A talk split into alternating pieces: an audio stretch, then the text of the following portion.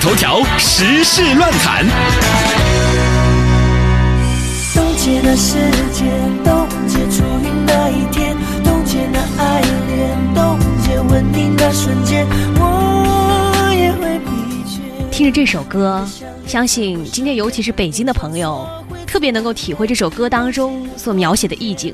受冷空气影响，全国多地的气温都刷新了今年入冬以来的新低，北京更是迎来了极度寒冷的一周。不过呢，要告诉大家，这只是冷空气发威的一个开头。据了解，本周将成为极度寒冷的一周。比如说，北京二十三号的最高气温呢只有零下五摄氏度，夜间的最低气温会达到零下十一摄氏度。这样的天气，导致了在穿不穿秋裤这个问题上，嗯，广大孩子们和妈妈们即将达到难得的观点一致。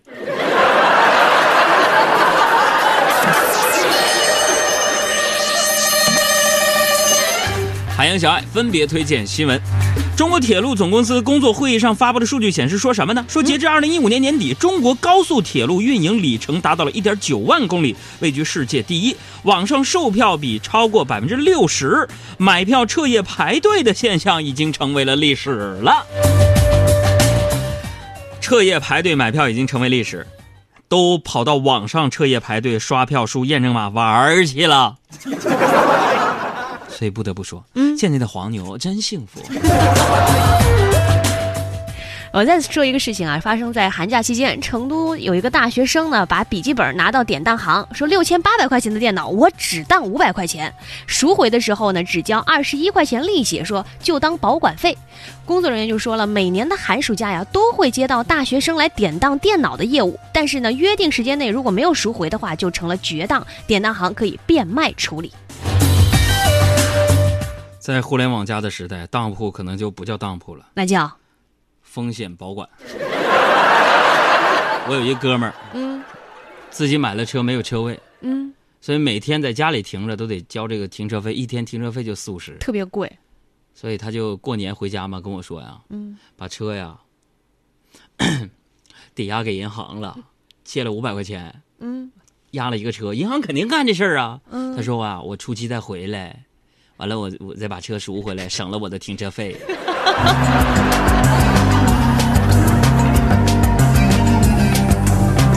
这就是海洋现场秀的生活小妙招。学会了吗？再来说一说发生在遵义的一件事情。遵义有一个男青年周某，他没有想到他的一些玩笑动作和玩笑话呢，竟然发生了让邻居苟某猝死的这样的一个后果。说这天两个人在小卖部买东西的时候相遇，两个人开起了玩笑，嬉笑声不断，甚至呢相互进行推搡。结果没想到啊，这个周某在开玩笑的过程当中，他的邻居苟某突然变了脸色，之后一头栽倒在地。事后周某某赔偿了死者家属六万元。本来是个喜剧，嗯，做喜剧工作这也成了一个高风险的工种了。大家别轻易笑啊！笑，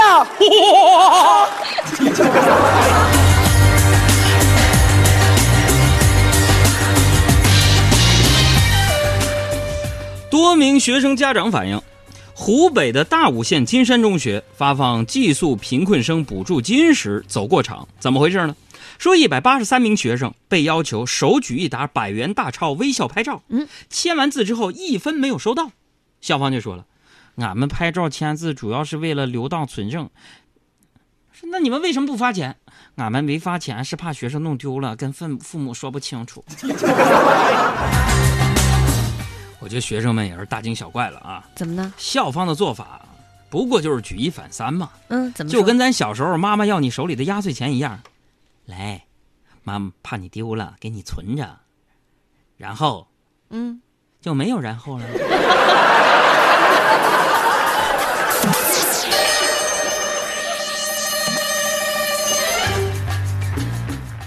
再来说安徽阜阳，安徽阜阳呢一天上午短短两个半小时，接到了四十二起交通事故的报警电话，报警人呢都用到了类似的词语：地滑、结冰。后来经了解，原来当天阜阳最低气温呢是零下五摄氏度，而洒水车凌晨四点冒着严寒辛苦工作洒水，然后清洁路面，结果导致多条道路结冰，所以呢就引发起了四十二起交通事故。而当地的环卫部门呢已经为判断失误向大家道歉。道歉，嗯，那我不禁要问了，嗯，追尾的钱谁给掏了？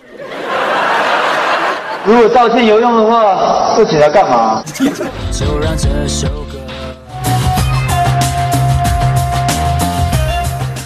将于美国时间一月十五号向公众正式展出的泰坦巨龙骨架，呃，长大概有三十七点二米，它将成为纽约美国自然博物馆的永久展品。古生物学家呢推断，这种恐龙可能是迄今地球上已知的最大生物。所以这也就意味着，嗯，下一集《侏罗纪公园》的主角造型出来了。再来说，一月十六号，就是之前大家应该听过那首歌《我的滑板鞋》的演唱者约瑟翰·庞麦郎呢，举办了一场旧金属绝版演唱会，历时一个小时，他唱了九首歌，换了六套服装。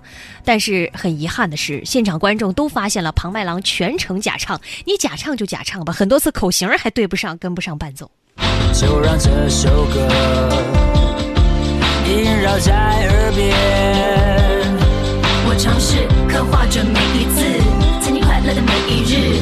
这首歌要播几次？有太多的舍不得象征再次，旋律让眼眶湿。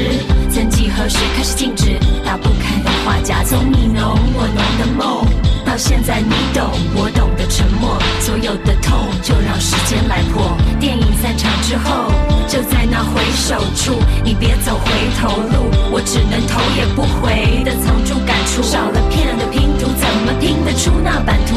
我真心为你